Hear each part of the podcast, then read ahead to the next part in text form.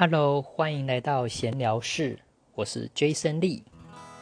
今天我想跟大家分享我很喜欢的另外一本书，叫做《记得出生前神跟我说》。这是一本日本的小女生小景所出版的。嗯，我之所以会想要来讲这本书，是因为前几天在 YouTube 上看到《地球旅馆》Lester 讲到的关于湛蓝小孩、水晶小孩跟彩虹小孩的故事，然后讲到小景，那我就想说，哎，对啊，这本书也许有很多人没有看过，甚至现在不晓得还能不能买得到耶，因为它算是。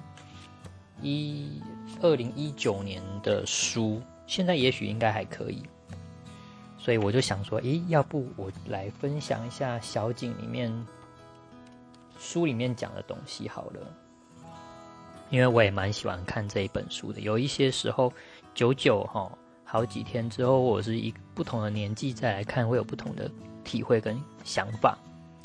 那小景是谁呢？他是一个日本小孩，他是二零零七年出生的日本小孩。他之所以特别，是因为他具有前世的记忆。他是呃日本比较高级的神明转世的，然后他拥有呃前世那些更高级的神明赋予他任务，然后他来到。这个世界上之后，他还是能够看见神明啊、天使啊、精灵啊、阿飘啊等等。他说那些阿飘不喜欢人家讲他那个字，他比较喜欢讲淡淡的人，就是他都会叫那个是淡淡的人。好，那他还可以看到一个人的气场、颜色等等。也可以跟他也说，很多万物都有声音，都有生命。比如说桌子啊、手机啊、电脑啦、石头啊、花草都有生命，他们都会沟通，都会讲话，甚至连塑胶袋也会。这是我觉得很很有趣的地方，所以我想要来分享一下书中有几个我觉得还不错的东的内容可以分享出来。那主要就是都回。扣在这三件事情上，就是小景他想要告诉大家的胎内记忆、前世记忆，还有天国的事情。胎内记忆就是我们还在妈妈的肚子里面的记忆，那前世记忆是指我们今生之前的人生，也就是在转世之前的记忆。那天国就是属于存在宇宙中的灵魂、神、天使居住的国度。那他有说天国不是只有一个，但简单来说，就是天国里面还有很多很多的天国，然后他不知道怎么告诉我们怎么分辨，但他就是有办法分辨的清楚就对。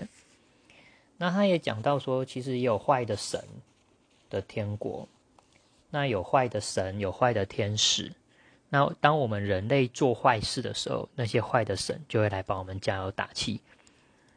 然后，只要人类做好事，那好的神也会为这个人类做，就是加油打气。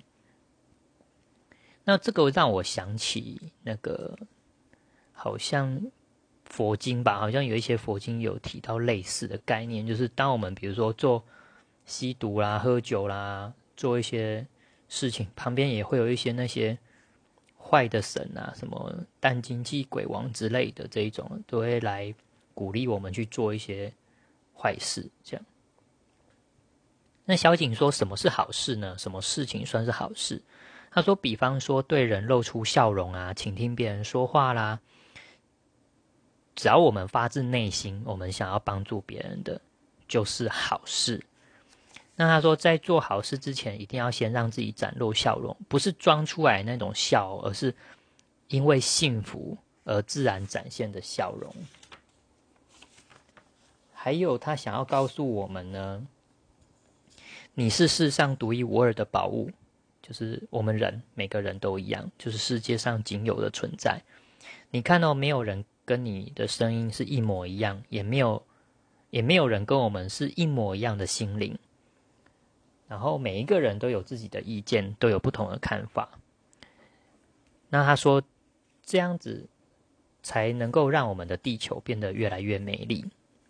然后每个人个别的人哦，就是每一个人的力量其实都很大。他说，只要每一个人都能够做一件好事，或是都能做好事，就是可以净化地球了。所以不要觉得自己是没有必要的存在，你绝对是有必要的存在。然后，因为我们就是独一无二的啊，那因为他可以知道。小朋友，就是关于胎内记忆，它有一些内容。我想，如果有一些兴趣，对于胎内记忆胎儿，也可以看一下这一本。就是他可以知道小朋友在妈妈肚子里面是在想什么，所以他是很早很早就已经立下志愿，就是想说以后长大要做助产士的护士。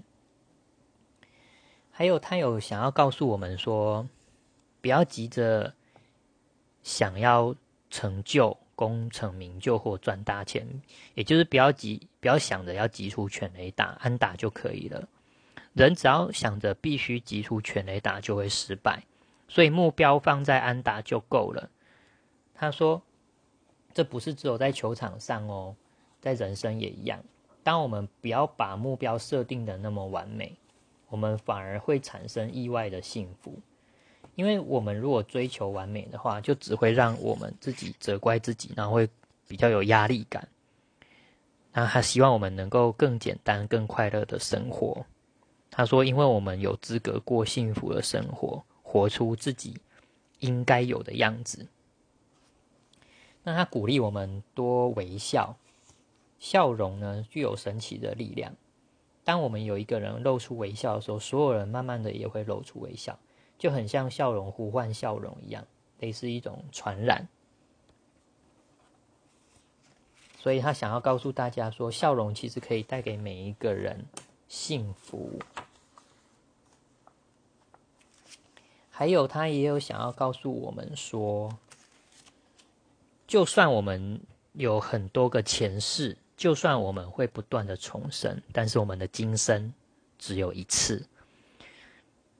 今生只有一次，所以如果不享受现在，不把现在活得幸福，小景说那就太可惜了。所以他是希望我们活在这一刻的当下呢，能够好好的过得快乐，然后希望我们在要转世的时候，心里想的是啊，这辈子真是开心啊。嗯，还有。他也强调哦，每一个人都是自己选择要出生的。你是谁？你就是你自己啊！你不用去模仿别人，尽管别人或许看起来很酷，别人过得很棒，但是模仿别人之后，你就不再是你自己了。然后小景说这是不行的。他说我们是以我们的身份诞生在这个世界上的。那有些人会讨厌自己，会想要去隐藏自己。小景说：“千万不要隐藏自己。”他说：“当然，很多人都会有讨厌自己的某个部分，那不是一件坏事。但是他想要说的是，说尝试去隐藏那些不好的部分，或者是自己讨厌的部分，是不对的。”他说：“因为世界上绝对找不到一个完美的人。”大家都有做不到的事情，不完美也无所谓啊，就以你自然的样貌活着吧。所以，我曾经，呃，我们聊这边岔开别的话题，就是我曾经看过说有些人怎么样子建立信心啊，可以尝试的去模仿别人。我以前曾经曾呃这样子做过，确实有效果。我等于是不断的去模仿一个我很欣赏的一个学长，他是辩论社的社长，那我很喜欢他的风格跟自信，不断的模仿，甚至我讲话的样子都开始像他，已经有越来越，当时啊大学的时候有越来越多朋友都觉得我很像他，那我那时候真的感受到无比的自信感，可是当我跌落了呢？当我不在那个学长身边了，我他们呃，各自毕业，各自有各自的不同的人生道路在走。我离开他之后，我我没有人可以模仿了。然后我开始跌跌撞撞的时候，那种好像突然没有那种自信感，没有自己的的感觉，是很迷惘的，是蛮恐怖的。所以我觉得小景说的没有错，不用刻意一定要去模仿别人，反而应该要好好的接纳自己，活出自己的样子。好，接着我想要分享他书里面也有一部，也有一段话是我觉得蛮有意思的。他说：“不执行使命也没有关系。”小景说：“常常有人问我，我的使命是什么呢？”他说：“他说，呃。”不一定要非得照使命活下去才对，因为他认为这是错误的。他说：“尽管知道自己的使命虽然是很重要的，但是不执行使命也没有关系。”他说：“如果一直被使命束缚的话，今生就无法过得快开开心心跟快快乐乐了。”他说：“他曾经讲过好几次，我们虽然会无数的重生。”但是今生只有一次，至于今生今世要如何活得开心，那是我们自己要决定的事情，没有人可以帮我们做决定。那我觉得，对啊，因为我常常也是困在那种要找出自己使命是什么，然后我们就会去探索自己嘛，我们就会想要去呃问很厉害的高人，好看看我这辈子的使命是什么，这样。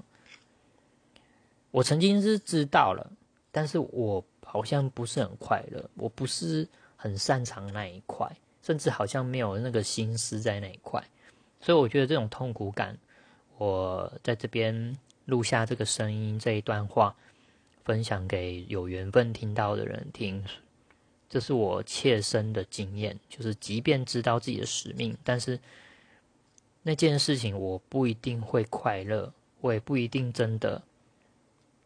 有办法进到那个圈子里面，所以我觉得小景的这一段话我很有感触，我觉得很重要。就算没有去完成自己的使命也没有关系，不要被使命束缚我们自己的心，去让自己不快乐。所以他下一页他就有说到了，相信自己，接纳自己。小景说：“你是否相信自己，接纳自己呢？”他说：“要相信自己跟接纳自己，其实比想象中的困难。”他说：“就算好像可以做到，也会常常哦有一些事情让自己啊对自己产生质疑。”可是他说：“相信自己跟接纳自己，真的是一件非常非常重要的事。”他说：“如果不相信自己，也不接纳自己的话，就无法喜欢自己。”也无法去从事自己喜欢的事，但这么一来，也就无法去相信别人，也很难接纳别人，因为没办法相信自己跟接纳自己的人，怎么其实是不会懂得如何去相信跟接纳的。因为他说，相信与接纳这两件事，都是从别人身上学不来的，因为每个人相信跟接纳的方式都不一样。所以必须要自己去学会这两件事。我坦白说，我到现在也是还没有学到，所以我真心感受到这件事情并不简单。所以这个小景这位日本，他前世是日本算是第二级、第二等级高的神明，他说的没错。他说我们就尽量多花点时间就对了，就是花点时间去学习，自己学习自己。如何相信跟接纳自己？他说每个人方法都不一定一样哦。还有呢，我觉得有一段话也非常的棒。他说要听从内在的真心话，每天才会过得轻松自在。你有试着聆听自己内在的真心话吗？其实我们的真心话都是会在不知不觉的时候说出口的。比方说啊。我什么都不想做，或者是嗯，我真是不想去上班。而这些都是真心话。那关于内在的真心话，我们最好是应该服从。当然啦，如果说我不想去上班这种事情，可能无法照办。但是，像是说啊，我好想吃冰啊，我好想吃什么好吃的这种愿望，如果可可能的话，应该要尽量的去实现。听从你的真心话，也可以改变身体的状况，像是身体会变轻松，自然的露出笑容，压力减轻之类的。压力这种东西啊。小景说：“压力这种东西，就是违背真心话才会形成的。当然呢，要完全照着真心话行事是有一定的限度。但是，假使你听见自己内在的真心话，就请尽量跟着做，尽量跟着做，至少不要大部分，不要变成九成都压抑自己的真心话。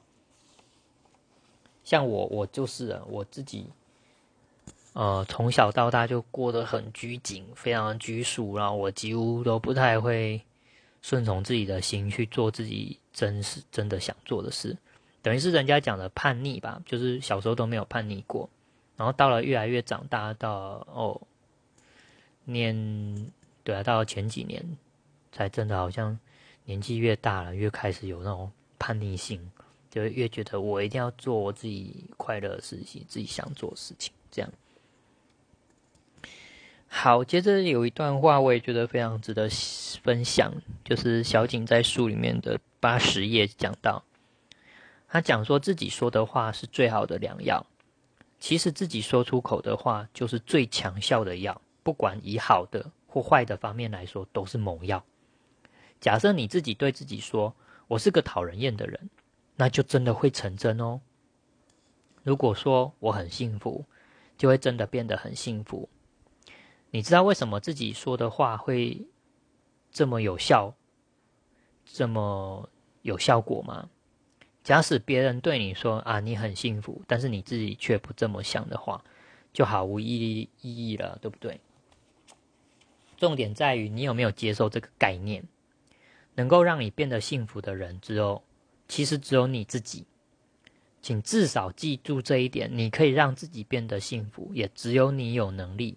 让自己变幸福，我觉得这个这这段话真的非常的棒，真的非常棒。因为我自己就是我我我必须说，人的心里一定多多少少会有一句对自己说，而且是坚信不疑的一句话，那一句话才真的是一个强大的咒语啊，强大的咒语。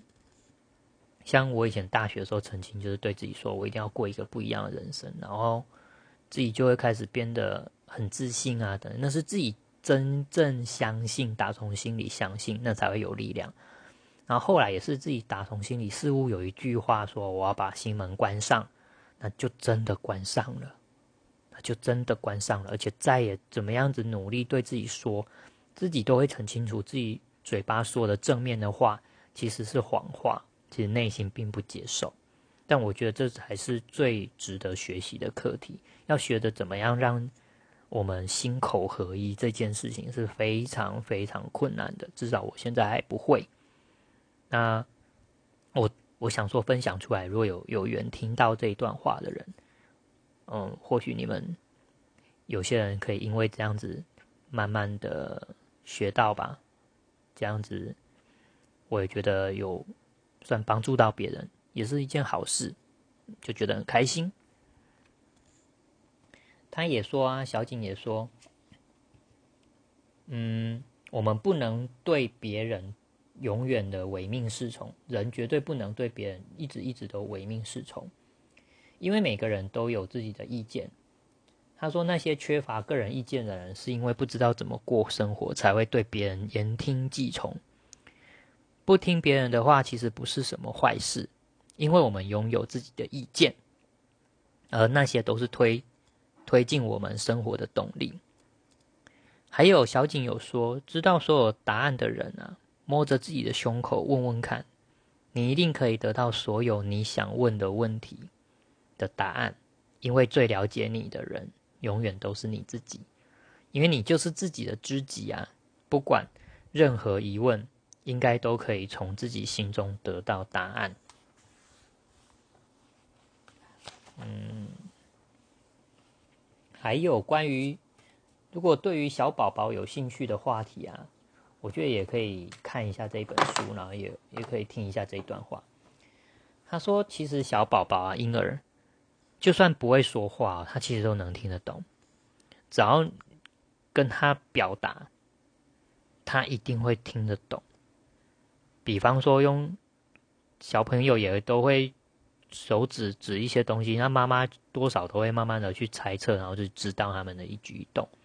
所以它里面有讲到说，如果有小宝宝的人，你不清楚他要讲什么，你可以试着告诉小宝宝说，想要什么东西的时候，可以用手指指指出来，告诉爸爸妈妈哦。他宝宝其实是可以完全理解的，他们是听得懂的。然后他有讲到。哦，这一段话是非常非常具有争议的，但是我觉得仔细去思考也是很有智慧。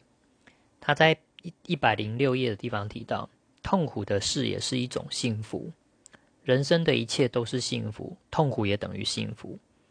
那话说回来，到底什么是痛苦呢？他说，人类是为了过得幸福快乐而存在的，怎么会说出觉得痛苦呢？他说：“活着就是一种幸福，能够活动、能够行动就是一种幸福。但是世界上有许多人并没有办法如愿啊，他是没有办法动弹。但是小景还是想要强调：你是活着的，活着的，活着就能动。如果这样子的你都常常说自己痛苦，他说其实是身在福中不知福啊。”小景的意思不是说人不管多痛苦都必须忍耐，他只是希望让大家重新思考看看：我们是为了痛苦才来到这世界上的吗？这就是我们人生的目的吗？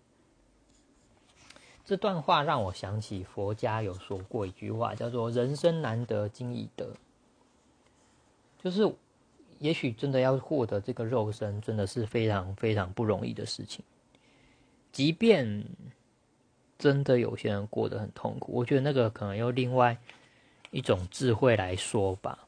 不，目前我是还没有。但是我觉得，当我们有人这个肉身，至少我们可以呃说好话。就算我们假设真的没有办法动手脚，我相信有很多那种呃脊椎受伤的人，他们就算坐着。他们也可以有工作啊，有些人是做广播，用自己的声音去传达一些欢乐给别人。我觉得这也是非常的好的好，非常好的一件事情。嗯，好，然后也有关于相信自己、接纳自己的部分有延伸哦。他在一百二十页的地方也提到，人都是戴面具的，很多人呢，不论什么时候。都戴着看不见的面具，有好的也有坏的，因为我们都会隐藏一些东西，隐藏自己。人看到别人身上自己没有的东西，就会想要模仿、仿效，于是戴上假面具。但是，一直持续伪装的状态会让自己越来越痛苦，于是就变得更加的变本加厉的想要伪装自己。啊，小景说：“如果是为了好的动机使用这些看不见的面具，那是无所谓；但是如果是坏的动机使用，那就万万不可，绝对不可以，因为那只会让自己痛苦罢了。尽管不戴上面具，也许有很多人会注视着我们，在我们能够放心的在人面前一点一滴展现出真实的自己。”他说：“其实我们应该要展现真实自己，因为真实的你。”才是最闪耀的。他还说，重视你的人就是对你重要的人。最重要的人是谁？现在浮现在你脑海中的那个人，就一定是成为你的支柱的人。他一定是期盼你幸福。你现在就可以马上为他做的事，就是为，就是让自己变得很幸福。然后，就像我刚刚在开头话题，话题开头的时候就提到一下。小景说：“万物都有生命，大家知道吗？不论物品、衣服，都是有感情、有心、有生命的。物品也跟人类一样会说很多话，语言能力跟人类并没有什么不同。就连一个塑胶袋都会说话，名牌的纸袋也会很骄傲的说：‘我是名牌耶’。这样子，物品跟物品之间也会对话，所以我们的家中总是热热闹闹的，各种物品跟衣服之间也是会聊天，也是会唱歌。”所以我觉得小景说这一段话，其实就是要我们去珍惜有些东西，我们买了，我们用它，我们就要珍惜它。那他还有在一百四十三页讲到身体状况会影响气场的色彩。他说人类的气场色彩都各不相同，会根据身体的状况，气场的颜色也会跟着彩产生变化。比方说，如果人非常有精神。非常开心，心情非常的好的时候，气场就会变成明亮的色彩，或是那个人喜欢的颜色，甚至有时候气场的颜色也会闪闪发光。那人身体不舒服的时候，气场的颜色就会变得比较灰暗。气场的颜色是非常容易变换的。我相信这个如果有能力看得到颜色的人。人气场颜色应该可以吧？因为我记得好像之前有一些那种仪器。好，不管我们接着继续谈小景说过什么话，在一百四十四页的地方，他就有提到，终点就是起点，终点就是人类死亡的时候，这里指的是人生的终点，起点就是出生的时候，因此活着的过程是不会遇到终点的。完成一件事情之后，还有下一件事情等待我们完成，所以在活着的当下，永远只有起点。那死亡这件事情是在所有目标都完成之后才必须面对的，所以所有的死亡都是必然的，没有人是偶然死亡的，不管是意外、生病，全都是必然的结果。因此，一个人若是死亡，表示他已经达成了今生所有的目标，所以才会走向终点。我们可以哭泣，但是之后请用笑容对那个人说句辛苦了。我觉得这段话真的非常的好。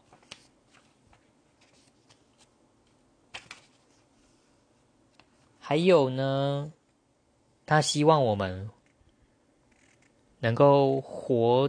的很自信、很快乐、很开心，至少能够说一句，就算明天好，就算只能活到明天，死也无所谓，也不要毫无，也也能够毫无悔意的，就是毫不后悔的笑着迎接死亡，成为一个能够自信满满的说我的人生很棒的这样子的人。还有小景说。生跟死是人类来说最值得学习的两件事，因为在一次的人生当中，只有生跟死都只能个别经历经验一次而已。出生也只能经验一次，死亡也只能经验一次。那在这中间有很多事情，我们可能可以经验好几次。比如说谈恋爱、交女朋友、交男朋友，我们可以可能可以交一个、两个、三个、四个，然后每一次都有不同的经验，我们可以从经验中萃取智慧。但是生跟死，我们只能经验一次，我们没办法重新再死一次，这种很少。所以唯有生死是不能重复，也不能重来的。所以他说，生跟死就是人类的测验。最后呢，最后的最后，小景讲到，能够改变世界的是我们人类。这个世界会变得更好，或者变得更坏，都取决于人类。神跟天使也许也有一些能力可以改变世界，但是现在真正活在世界上的是人类，这是属于我们人类的世界，所以就必须由我们人类来决定它的变化。如果希望世界和平、世界幸福，就尽我们所能去做一些能够帮助这个世界的事情。神跟天使也会帮助我们，让这个世界变得更好。然而，能够让这个世界带来和平的，也绝对不会是神跟天使，而是人类。还有后面呢？据说有一位日本地位最高的神，透过小景的身体写下了一封信。他有讲到，小景二零零七年出生，那之后的小孩，会有很多人都是记得天国的，也知道自己要做什么，有什么任务被交代。所以根据一些书籍吧。或者是一些影片也有提到这一类的说法，所以应该就是说，这个地球即将要我升等级，好，类似升等级的概念。然后，所以呢，就会有一些比较特殊的小孩出生，告诉我们一些我们必须学习成长的部分，然后让我们这个地球呢得以扬升维度，好，等等这种说法，不管。大家相不相信？但是至少呢，我觉得往好的一面想啊，就是有一些好的小孩子来啊，然后让我们变得更快乐、更幸福、更善良，更往心灵心安哦，心灵平安的这一个方面去努力，而不是只是追求物质、追求哦，我要住好房子，或者是我要开好车这种比较物质性的需求。OK，今天就分享到这边。拜拜，See you next time.